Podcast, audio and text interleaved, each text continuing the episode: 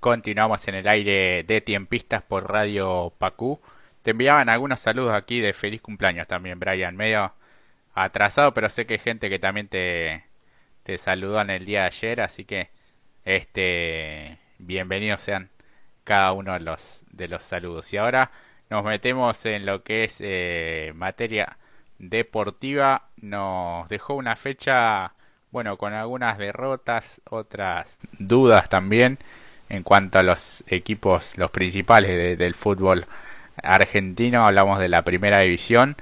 Eh, bueno, un Boca que no termina de, de, congeniar, ¿no? De ser un equipo sólido y tiene este sub y baja, ¿no? Que un partido gana, otro muestra un buen rendimiento como fue contra Vélez y después eh, antes había sido una duda también el partido de Copa Argentina. Este, así que bueno, está, está bastante complicado en ese sentido. Eh, y después, bueno, una mala noticia en cuanto a lo que tiene que ver con equipos de, de la primera división. Hablamos de Patronato, que lamentablemente sufrió este, el fallecimiento de su presidente. Hablamos de Miguel Ángel Holman. Eh, el club determinó tres días de duelo en toda la institución deportiva. Este, falleció tras contagiarse de COVID en enero pasado y sufrir eh, otras enfermedades preexistentes.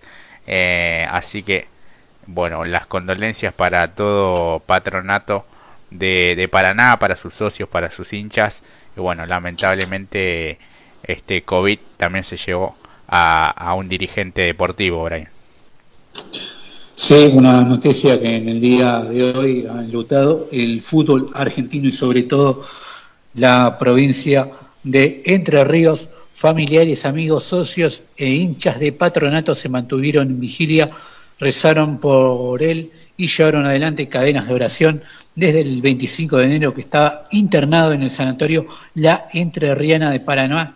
Eh, Holman fue presidente por primera vez en el año 2005 y estuvo al frente del club hasta el año 2009. Regresó a su cargo en el año 2016, aunque la enfermedad le impidió continuar desde el mes de enero, así eh, lo relata en un comunicado donde Patronato lamentaba el fallecimiento de Holman, además eh, era mandatario del club cuando lograron el ascenso allá por el año 2008 en el torneo Argentino A y vicepresidente de los posteriores ascensos, estamos hablando del año 2010 a la B Nacional y a la primera en el año 2015.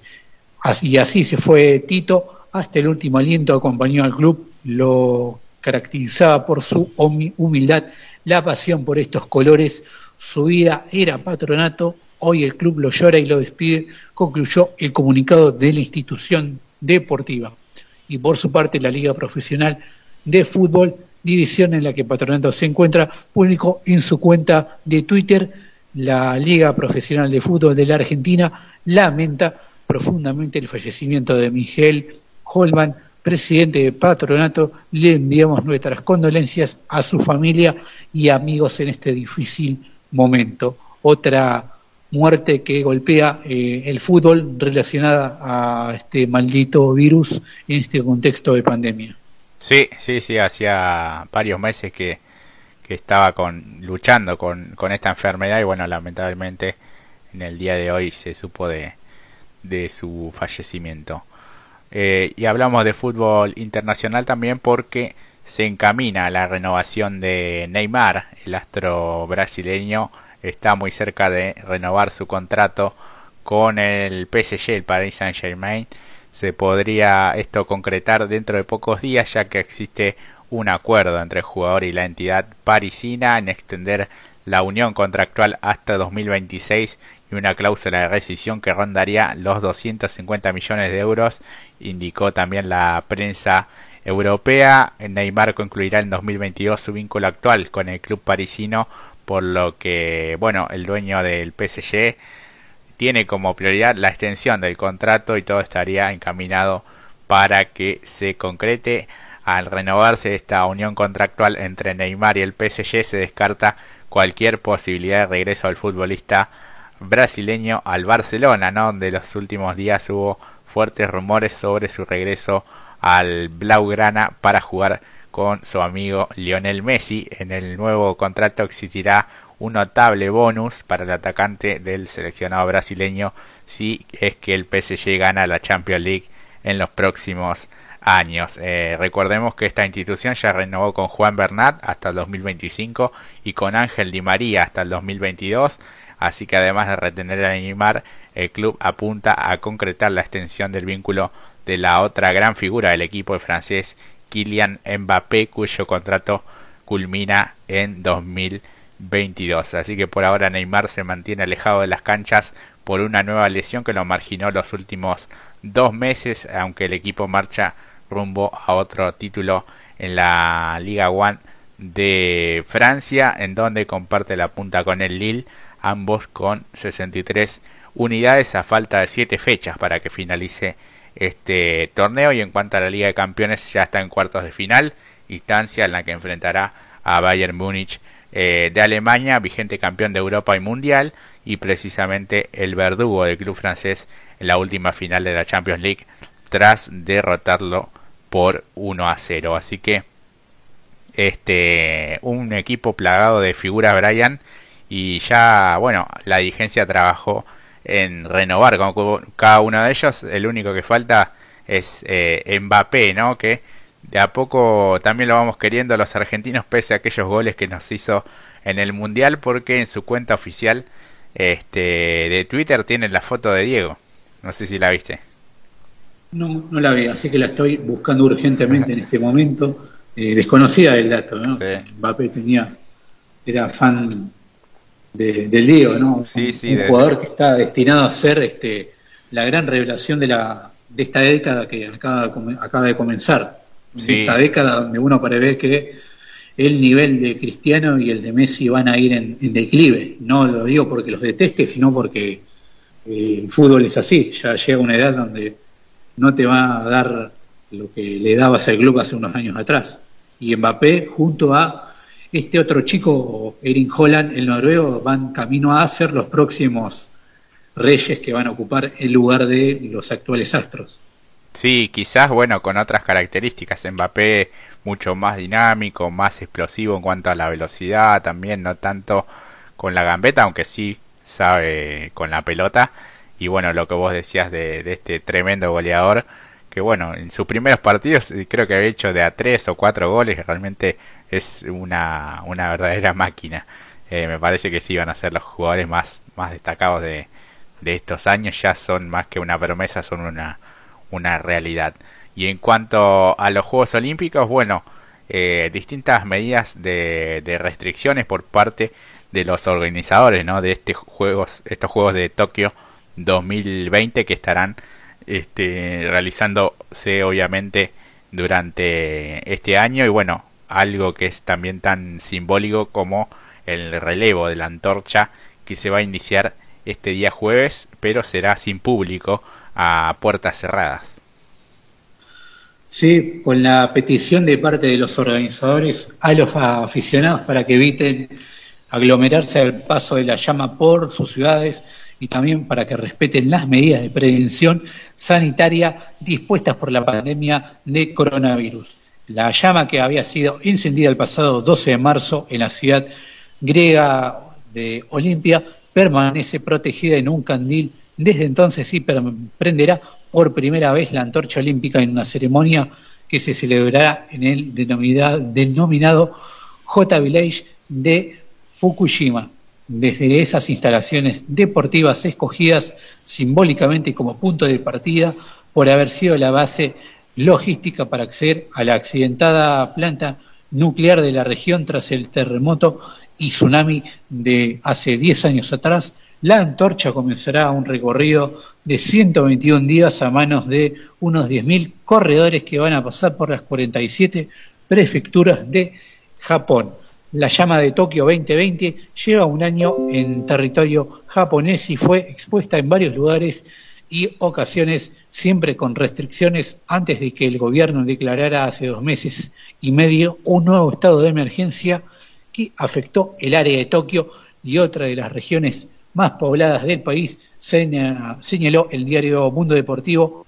Este alerta sanitario quedó levantado el, levantado en la medianoche de lunes a tiempo para el arranque del recorrido de la antorcha, aunque las autoridades han pedido la contención y que se mantengan restricciones para evitar casos de coronavirus en cuanto, eh, a cuatro meses de los Juegos Olímpicos que están eh, ahí nomás, a la vuelta de la esquina, unos juegos muy particulares, ya que también en los últimos días se anunció que no va a contar con público extranjero por primera vez en la historia.